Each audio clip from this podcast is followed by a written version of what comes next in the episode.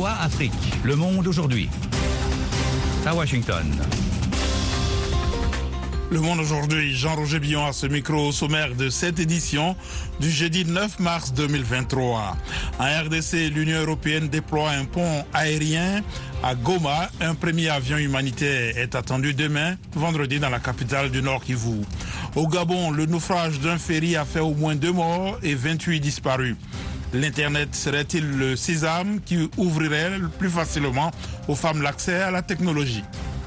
La jeunesse montante, c'est ce qui est en train vraiment de m'épater par rapport au numérique qu'on est en train maintenant de parler, qui fait partie du digital et qui fait partie de la nouvelle technologie. Dans la partie magazine, la voix de Miki Bondo, cofondatrice de l'ONG Inner Presence, élue de l'État d'humain, activiste, féministe et conférencière. En Israël, la mobilisation contre la réforme de la justice ne faiblit pas. Le ministre américain de la Défense a dû écourter sa tournée à Tel Aviv. La Russie déclenche d'intenses bombardements sur l'Ukraine, tuant au moins six civils. Ne manquez pas notre page sport ainsi que la Minute Éco. Pour l'instant, le journal. Une délégation du Conseil de sécurité des Nations Unies entame aujourd'hui une visite de trois jours en République démocratique du Congo, où des combats dans l'Est opposent l'armée à la rébellion du M23. La délégation qui arrive ce soir à Kinshasa va rencontrer les autorités, dont le président Félix Tshisekedi. Elle est attendue samedi et dimanche à Goma, le chef-lieu du Nord Kivu. Les représentants du Conseil comptent apprécier la situation sécuritaire et humanitaire dans la province, a indiqué un communiqué de la mission de l'ONU dans le pays, la MONUSCO, et évaluer le contexte dans lequel évolue cette force. La France, en marge de cette visite du Conseil de sécurité, a appelé aujourd'hui à tout faire pour que le cessez-le-feu en RDC soit respecté, a indiqué le Quai d'Orsay. C'est dans ce contexte que l'Union européenne déploie un pont aérien humanitaire vers Goma pour venir en aide aux habitants de cette région quasiment étouffée par l'avancée des rebelles du M23. Un premier avion d'aide européenne d'urgence a décollé aujourd'hui du Danemark. L'avion est attendu demain vendredi à Goma. Sur le terrain, les habitants du Nord Kivu disent apprécier l'initiative, mais demandent à l'Union européenne de faire encore plus en sanctionnant ceux qui sont derrière la guerre dans l'est du pays. Notre correspondant dans la région, Zanem Neti Zaidi, nous en dit plus. L'Union européenne a annoncé samedi dernier la mise en place d'un pont aérien humanitaire vers la ville de Goma, dans l'est de la République démocratique du Congo. Cette mesure intervient dans un contexte marqué par la détérioration de la situation humanitaire dans l'est de la RDC. Par voie d'un communiqué, la Commission européenne a déclaré que l'initiative du pont aérien, qui a été mise en place avec le soutien de la France, permettra l'acheminement des aides humanitaires sous forme de fournitures médicales et en plus d'une série d'autres kits d'urgence, en coopération avec les fonds des Nations Unies pour l'enfance et d'autres partenaires dans les domaines humanitaires. Cette mesure est diversement appréciée par les Congolais vivant dans l'est du pays, si certains apprécient et louent cette mesure, d'autres pensent qu'elle n'apportera pas des solutions à la crise et demandent alors l'implication de l'Union européenne pour résoudre les conflits armés dans la région. À part ces ponts humanitaires qui sera bientôt mis en place dès demain, l'Union européenne a également débloqué plus de 47 millions d'euros afin de couvrir les besoins urgents des milliers de personnes déplacées. Zanem Netizaidi à Goma pour VOA Afrique. Dans l'ouest de la RDC, des hommes armés ont tué au moins 15 personnes cette semaine après des semaines d'accalmie dans la région en proie à des violences communautaires.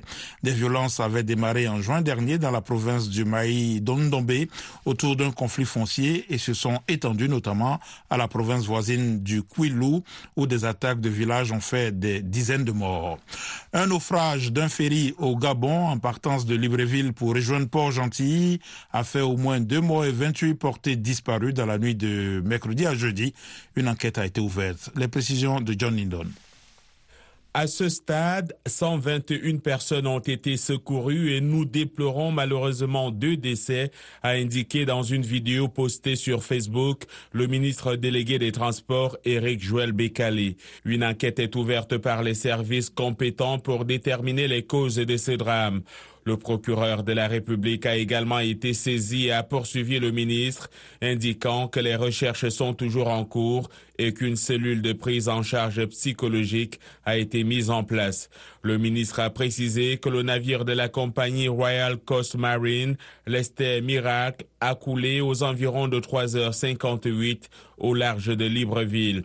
Après l'appareillage du navire, l'équipage a signalé une voie d'eau entre 3h et 4h du matin, a indiqué la compagnie jeudi matin sur sa page Facebook.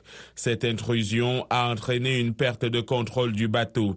Les autorités ont été alertées et les secours sont arrivés sur les lieux, a assuré la compagnie. Le premier ministre Alain-Claude Bilibinzé et le ministre de l'Intérieur Lambert Noël Mata étaient également sur place à la mi-journée. Dans le nord-est du Nigeria, au moins 37 pêcheurs ont été tués mercredi par des djihadistes, ont affirmé aujourd'hui deux responsables d'une milice d'autodéfense.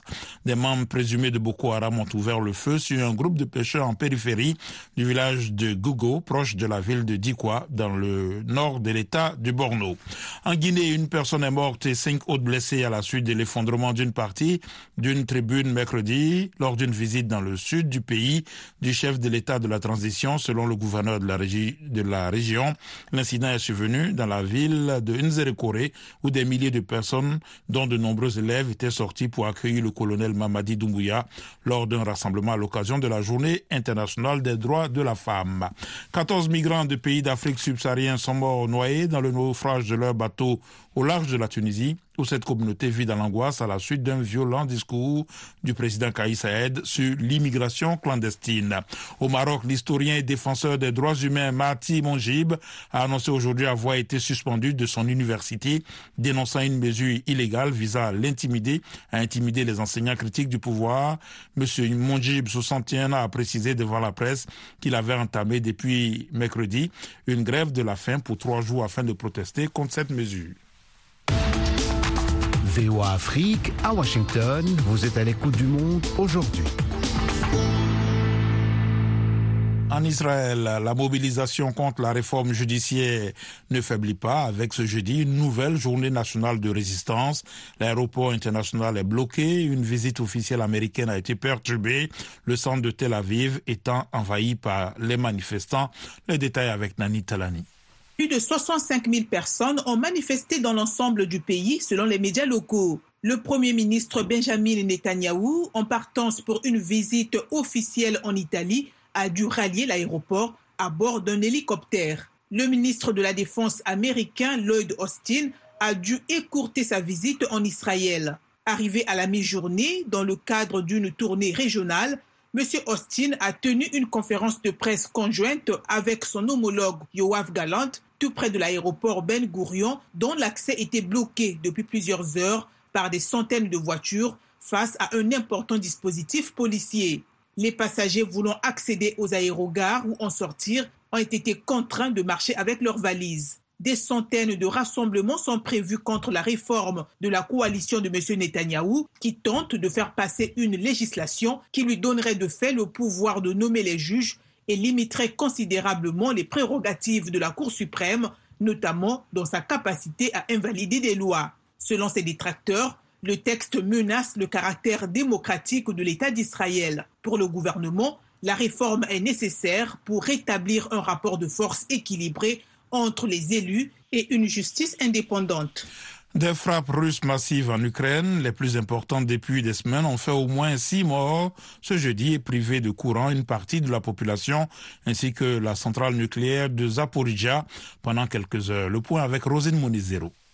Le président ukrainien Volodymyr Zelensky a dénoncé ce qu'il a appelé les misérables tactiques russes après des bombardements qui ont touché neuf régions du pays et sa capitale Kiev et visé des infrastructures énergétiques. Selon l'armée ukrainienne, la défense antiaérienne a abattu 34 des 81 missiles lancés par Moscou ainsi que quatre drones explosifs Shahed de fabrication iranienne. La Russie a qualifié ces bombardements de représailles à une incursion sur son territoire le 2 mars de saboteurs ukrainiens affirmant les avoir effectués notamment à l'aide de nouveaux missiles hypersoniques Kinjal. La gigantesque centrale nucléaire de Zaporizhia, occupée par l'armée russe dans le sud de l'Ukraine, avait également été coupée jeudi du réseau électrique ukrainien après une frappe russe avant d'être rétablie à la mi-journée. Ceci a nécessité le recours aux générateurs diesel de secours pour refroidir la centrale, ce qui a beaucoup augmenté le risque d'un accident nucléaire au cours des dernières heures, a déploré le chef de la diplomatie de l'Union européenne, Joseph Borrell,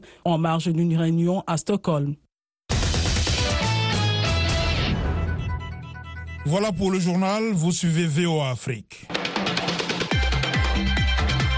À présent, la Minute Éco avec Nathalie Barge. La Mauritanie a signé un accord avec le groupe allemand Conjuncta, le fournisseur d'énergie égyptien Infinity et le groupe émirati Masdar pour construire un complexe d'hydrogène vert près de Nouakchott. Selon un communiqué, le projet de 34 milliards de dollars aura une capacité de production annuelle de près de 8 millions de tonnes d'hydrogène et jusqu'à 10 gigawatts d'électrolyseurs. Sa construction devrait être achevée en 2028.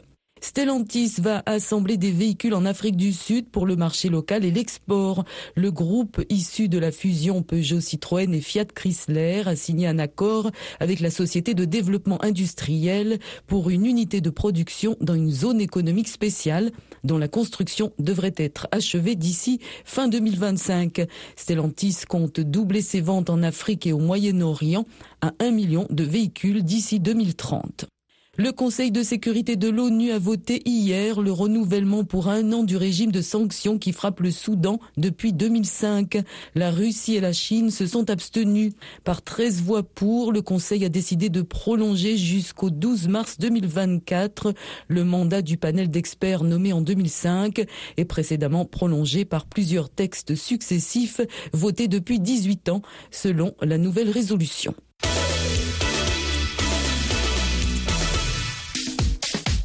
Place maintenant au sport avec Yacouba Oudraogo. Bonsoir Yacouba. Bonsoir Jean-Roger, bonsoir à tous. On jouait hier la quatrième journée en Coupe de la Confédération. Oui, l'Asco de Kara a coulé à domicile contre Pyramide FC 4 buts à 1. Grâce à cette victoire, les Égyptiens prennent la tête du groupe C avec 8 points devant les Marocains de Phare de Rabat, battus 2 à 0 par les autres Égyptiens de Futur FC. C'est la troisième défaite pour l'Asco de Kara qui dispose d'un seul point après 4 journées. La SEC Mimosa prend aussi la tête du groupe B grâce à sa victoire 1 à 0 face au Diable Noir du Congo. Dans le groupe D, défaite du Real de Bamako 2 à 0 face à Young Africans de la Tanzanie. Toujours dans cette poule, les choses se compliquent pour les Congolais du tout-puissant Mazembe qui se sont inclinés face aux Tunisiens de l'US Monastir 1 à 0. Le TP Mazembe se retrouve ainsi relégué au troisième rang de cette poule D, juste devant le Real de Bamako. La sélectionneuse de l'équipe de France débarquée. Lâchée par plusieurs joueuses majeures des Bleus, Corinne Diacre a été limogée par la Fédération française de football, désireuse de rétablir l'ordre et d'éteindre l'incendie à quatre mois et demi de la Coupe du Monde. Pour la Fédération française de football, il était urgent de mettre fin à la crise historique qui secoue l'équipe de France féminine depuis la mise en retrait le mois dernier de Wendy Renard, Kadidiatou Diani et Marie-Antoinette Katoto, trois membres emblématiques de l'effectif.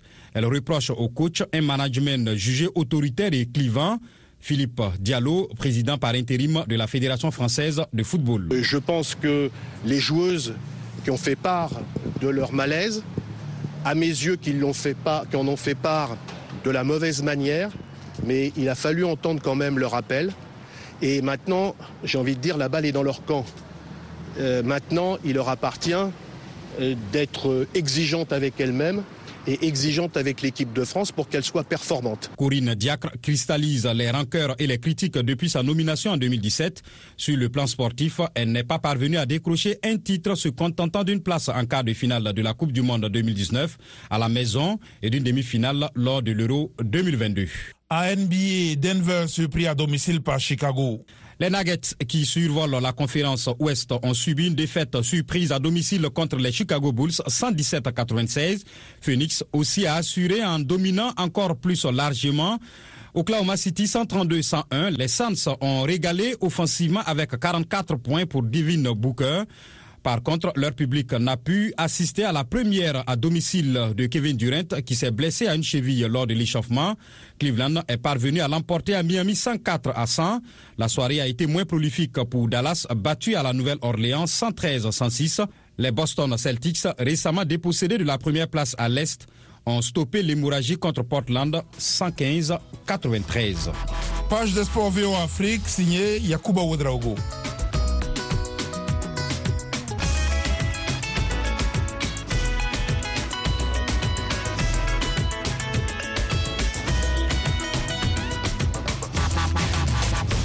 Le monde aujourd'hui, VOA Afrique.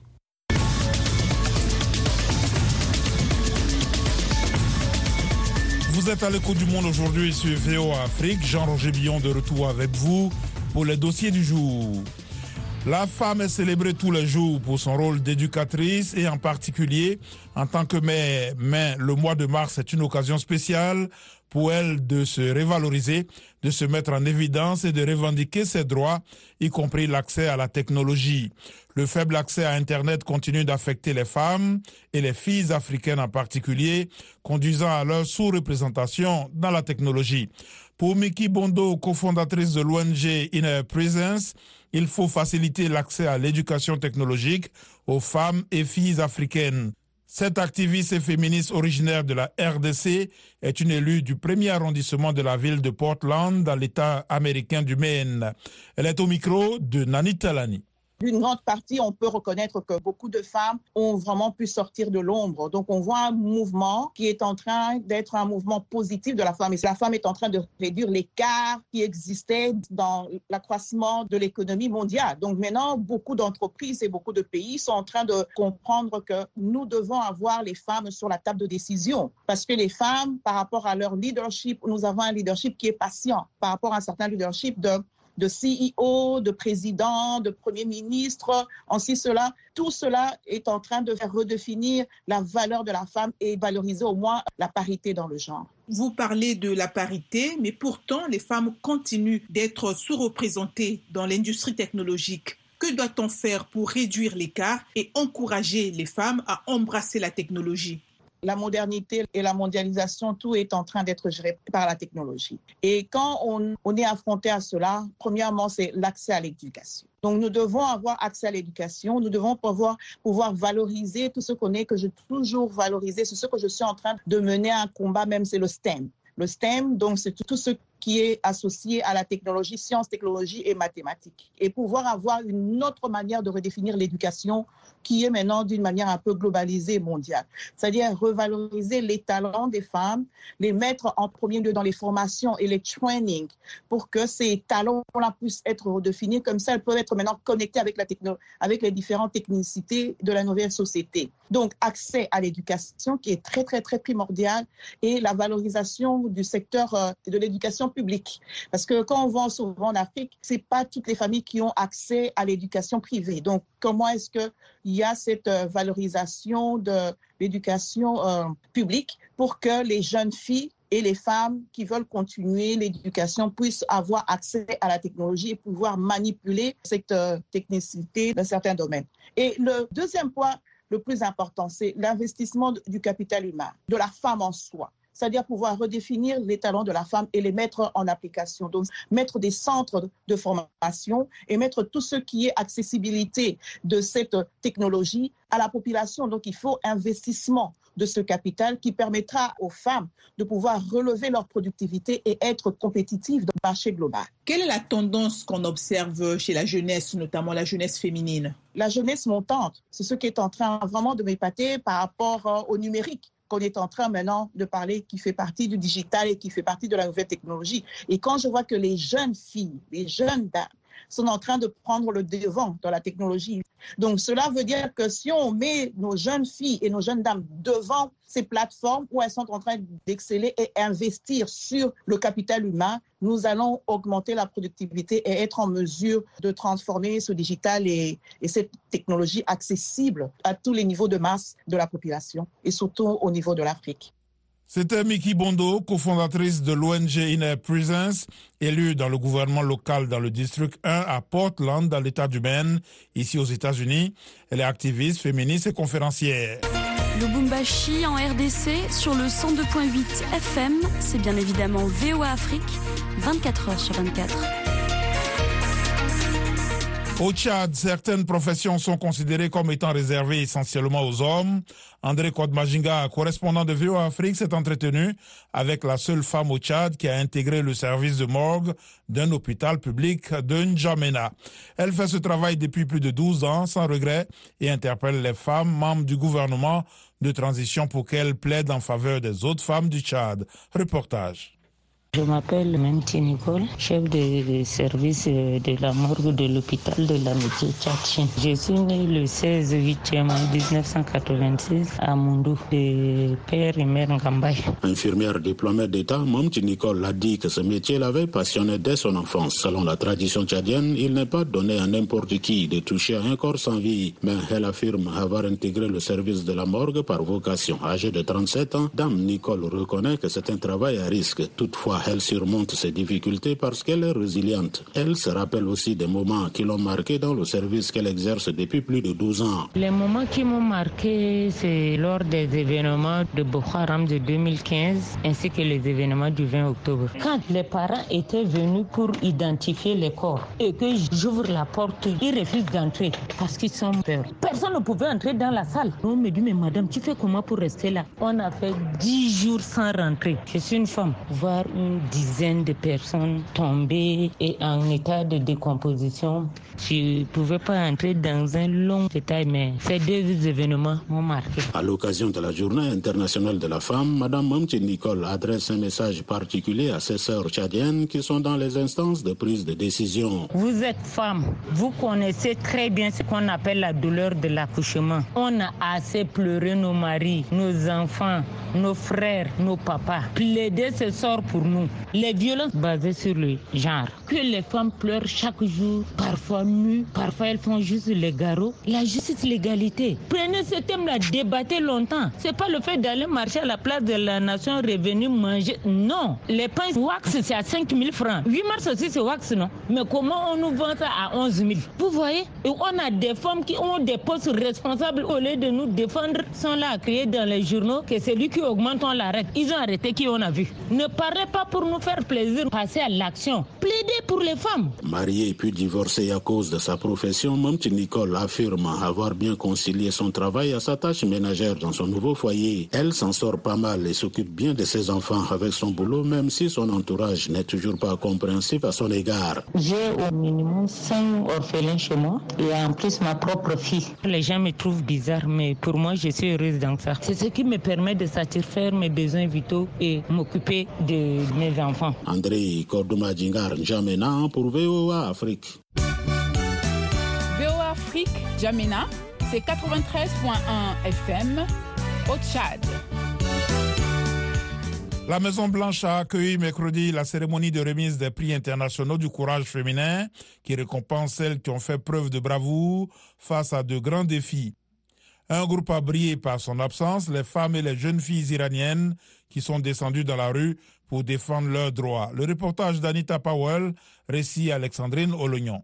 L'une de ces femmes a dû faire ses études secondaires en cachette au mépris des mesures radicales instaurées par les dirigeants de son pays. Elle est devenue médecin et a travaillé avec des réfugiés. Une autre a franchi l'obstacle le plus important de son armée, devenant la première femme générale. Une autre encore a franchi des barrières en tant que fonctionnaire transgenre chargé de défendre les droits de tous les citoyens. Les autres, journalistes, militantes, éducatrices, avocates, ont été licenciées, menacées, arrêtées et torturées alors qu'elles recherchaient la justice et l'égalité. Et c'est pour cette raison que la première dame Jill Biden les a fait venir à la Maison Blanche mercredi pour rendre hommage à leur courage et à leur impact. Mais les nombreuses filles et femmes d'Iran qui ont reçu un prix honorifique sont absentes de ce rassemblement impressionnant. Elles ont mené des manifestations dans les 31 provinces du pays après la mort de Macha Amini, 22 ans, en garde à vue en septembre. Son crime ne pas avoir porté correctement son voile. Leur voix compte, a déclaré Jill Biden. Les filles du monde entier doivent savoir que les femmes se battent pour elles et qu'elles gagnent. Elles ouvrent des portes, transforment les écoles, les communautés et les gouvernements et construisent un monde meilleur pour tous. Nous sommes également ici pour dire à leurs frères, à leurs pères, à leurs maris et à leurs amis, autant nous avons besoin des femmes prêtes à s'exprimer, autant nous avons besoin de femmes prêtes à s'exprimer, autant nous avons besoin de plus d'hommes prêts à écouter et à agir. Karine Jean-Pierre, secrétaire de presse de la Maison-Blanche, a déclaré que ce prix était extrêmement significatif. Nous le faisons ici même à la Maison-Blanche et nous pensons qu'il est extrêmement important pour les femmes du monde entier, mais aussi pour les femmes et les jeunes filles d'ici, d'entendre les histoires de ces personnes incroyables. Les filles du monde entier doivent savoir qu'il y a des femmes qui se battent pour elles. Selon les analystes, les dirigeants conservateurs iraniens risquent de rejeter sur d'autres la responsabilité des manifestations menées par les femmes du pays. Marty Flakes est spécialiste des droits de l'homme au Centre d'études stratégiques internationales. Elle s'est entretenue avec la VOA sur Zoom. Ils trouveront toutes les occasions de blâmer les États-Unis ou l'Occident pour les difficultés qu'ils rencontrent à gouverner leur pays. Je pense qu'il est clair pour quiconque qui suit la situation en Iran qu'il s'agit d'un mouvement d'origine nationale. Je ne pense donc pas que les efforts déployés par le régime pour rejeter la faute sur les États-Unis auront beaucoup d'écho. Cette reconnaissance aide l'administration Biden à placer Téhéran sur un pied d'égalité avec le reste du monde. Nous sommes à trois semaines du sommet pour la démocratie au cours duquel l'administration appellera les pays du monde entier à réaffirmer leur soutien à la gouvernance démocratique et à la société civile qui milite en faveur de la démocratie dans les contextes autoritaires. Si la Première Dame a fait comprendre une chose en organisant cet événement sur la plus grande scène américaine à l'occasion de la Journée internationale des droits des femmes, c'est bien celle-ci. Il ne peut y avoir de liberté, de démocratie, de justice sans les filles et les femmes. Washington, la voix de l'Amérique, vous êtes à l'écoute du monde aujourd'hui. Retrouvez-nous aussi sur Internet, Facebook et sur votre portable. La Chambre des représentants du Congrès américain à majorité républicaine a ouvert une enquête mercredi sur la décision de l'administration Biden de se retirer d'Afghanistan en août 2021. Des experts en immigration et des militaires américains qui ont participé à l'évacuation ont déclaré que ce retrait chaotique était dû à des décennies de mauvaises décisions. Suivons cela dans ce reportage de Catherine Gibson, correspondante de la VOA au Congrès, un récit de John Lydon. Les derniers jours du conflit américain en Afghanistan ont été marqués par le chaos et la mort, la progression rapide des talibans ayant pris de court l'armée et le département d'État américain. En raison du manquement au devoir de l'administration Biden, le monde a assisté à des scènes déchirantes à l'intérieur et autour de l'aéroport de Kaboul pendant les deux semaines qui ont suivi. Les républicains du Congrès mènent une enquête sur les événements d'août 2021. Les démocrates affirment que les bases de ce retrait chaotique ont été jetées par les administrations présidentielles précédentes. Grégory Mick, député démocrate. Dans les années qui ont précédé le retrait de 2021, la décision d'engager des négociations directes avec les talibans à l'exclusion du gouvernement afghan et l'invitation à se réunir à Camp David ont confirmé la légitimité internationale des talibans. Le Congrès s'interroge également sur les raisons du retard dans le traitement des visas pour des dizaines de milliers d'Afghans à qui l'on a promis la sécurité en échange de leur aide aux forces américaines. Peter Lucier, Team America Relief. Ce n'est pas l'histoire d'un échec de Biden ou de Trump. C'est l'histoire d'un échec américain et de l'effet qu'il a eu et continue d'avoir sur les Afghans. En fin de compte, environ 122 000 personnes ont été transportées par avion hors d'Afghanistan dans les jours qui ont précédé le retour des talibans. Mais le statut d'immigration des Afghans qui ont réussi à rejoindre les États-Unis reste incertain et des dizaines de milliers de personnes sont restées piégées en Afghanistan. Francis Q. Wong, Ally Airlift 21. Nous avons pleuré en écoutant les messages laissés par les enfants qui nous imploraient de les aider. Des membres des forces armées américaines ont également déclaré que le manque de clarté des règles d'engagement à l'aéroport de Kaboul les avait laissés sans défense, ce qui aurait conduit à l'attentat du 26 août, le jour le plus meurtrier pour les Américains en Afghanistan depuis dix ans. Onze Marines, un matelot et un soldat ont péri dans cette attaque. Le Monde aujourd'hui, c'est la fin de cette édition. Merci de l'avoir suivi. Jean-Roger Billon à ce micro, à la mise en onde. Georges Léonard Sagno, un grand merci à la rédaction et à toute l'équipe de production. Rendez-vous sur notre site internet voafrique.com et nos pages Facebook, YouTube, Twitter et Instagram pour un suivi de l'actualité 24 heures sur 24. Je vous souhaite une excellente soirée à l'écoute de nos programmes.